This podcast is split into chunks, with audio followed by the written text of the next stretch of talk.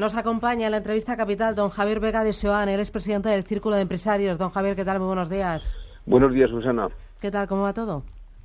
Bueno, pues las cosas siguen más o menos por su orden, aunque en fin, con nuevas, nuevos elementos de incertidumbre, ¿no? Bueno, nuevos elementos de incertidumbre se refiere a la victoria de Pedro Sánchez en las primarias socialistas. Bueno, sí, efectivamente, sí. Esta es, esta es una situación, bueno, no digo inesperada, pero bueno, sí inesperado quizá el resultado. Y bueno, pues esto de alguna forma introduce algún elemento que potencialmente puede generar eh, más incertidumbre y más inestabilidad, ¿no? porque se lo puede poner más difícil al presidente del gobierno para sacar adelante las reformas que España sigue necesitando. Absolutamente. O sea, nosotros nosotros desde el principio pensamos que esta situación más compleja de un arco parlamentario mucho más atomizado podía ser una buena oportunidad porque precisamente al no haber mayorías absolutas tendrían que ponerse de acuerdo los partidos políticos en los en estas reformas que España necesita y que es muy importante que sean consensuadas porque si estas reformas se impulsan desde un solo partido, teniendo la mayoría, cuando eh, la lógica alternativa llega, pues a continuación se deroga lo anterior y se hace una cosa nueva y así sucesivamente.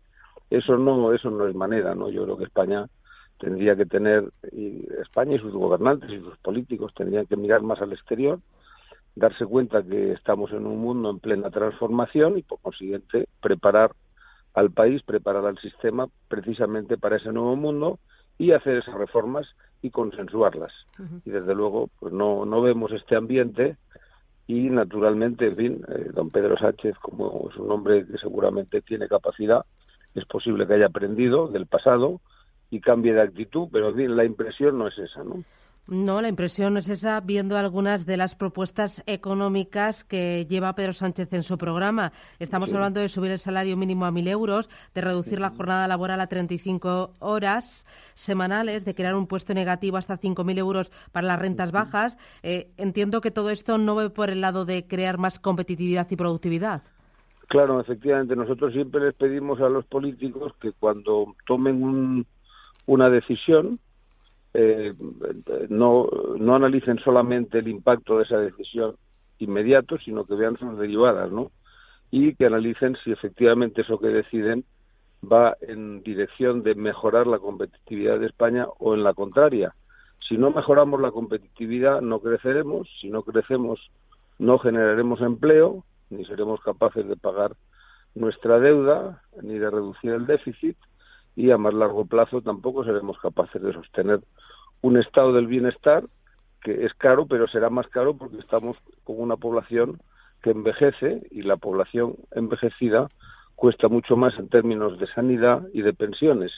De forma que no hay más remedio que crecer y para crecer tenemos que mejorar nuestra posición competitiva. Y todo lo que no vaya en esa dirección yo creo que es muy malo para España. ¿no? Eh, ¿La victoria de Pedro Sánchez podría mermar la inversión extranjera, la confianza de los inversores extranjeros en eh, la economía española? Bueno, como decíamos hace un ratito, esto genera más incertidumbre, ¿no? Más incertidumbre y potencial, potencialmente más inestabilidad. Entonces, naturalmente, la incertidumbre y la inestabilidad, pues no es nada bueno para la inversión, ¿no? De manera que yo me imagino que probablemente algunas inversiones pues esperen a ver a ver cómo se comporta el nuevo Partido Socialista, ¿no? Que bueno, tampoco yo tampoco debemos ser muy pesimistas porque a lo mejor bueno, pues han aprendido y, en, una situación que ya tienen el poder del partido, pues eh, tienen una actitud más más responsable, ¿no? Bueno, que vamos, tampoco descontemos que los comportamientos no van a ser adecuados, ¿no? Bueno, quizás haya aprendido Pedro Sánchez, porque ayer rechazó la propuesta de Iglesias de presentar una moción de censura. Dijo que lo primero eh, es consolidar su poder interno. Sí, bueno, pues sí, esperemos que sí que haya aprendido. Bueno, esperemos, que, esperemos que todo este lío haya servido para algo, eh, esperemos, esperemos. Bueno, y, y de momento Rajoy se mantuvo firme, dijo que nada de adelanto electoral, que él sigue ahí. Bueno, Rajoy yo creo que a pesar de todo tiene más o menos encarrilado los presupuestos, ¿no? Y bueno, pues eh, con los presupuestos puede puede tirar casi dos años, ¿no? Porque si no si no pudiera aprobarlos los correspondientes al año que viene los podría prorrogar, ¿no? De forma que da la impresión, porque lo dice continuamente, el presidente del gobierno da la impresión de que no tiene ninguna intención de, convocar elecciones anticipadas, ¿no? Que yo creo que sería muy negativo de nuevo para España, porque, bueno, pues de alguna manera, a pesar de que hay nuevos elementos de inestabilidad, pues seguimos teniendo una relativa estabilidad, eh, sobre todo si nos comparamos con otros países eh, de nuestro entorno, ¿no? ¿Qué le pareció, don Javier, la conferencia ayer de Puigdemont en Madrid?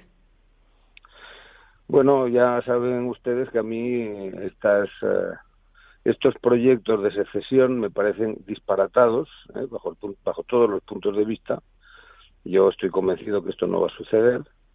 Y, pero en fin, estos señores parece que ya no, no tienen vuelta atrás, ¿no? Que están como, como el que se ha tirado por la ventana, que ya no tiene, no puede rebobinar, ¿no? Ya tienen que seguir en esta línea, pero en fin, yo espero que este disparate pues en algún momento termine, ¿no? Bueno, pero en este disparate parece que tiene algunos compañeros eh, de viaje o alguien que eh, le corea. Estoy pensando en Iglesias o estoy pensando también en Manuela Carmena. Bueno, eh, ellos verán lo que hacen, ¿no? Pero, pero en fin, yo creo que la, gente sensata de, de Cataluña y del resto de España, pues yo creo que estamos todos bastante preocupados con esta deriva que, en fin, eh, cada vez eh, están profundizando más en un camino que es, que es absurdo, ¿no? Que no, que además que no tiene, no tiene salida.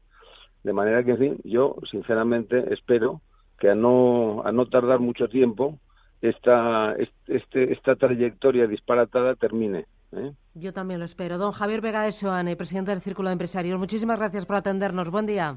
Gracias a Adiós, gracias, adiós.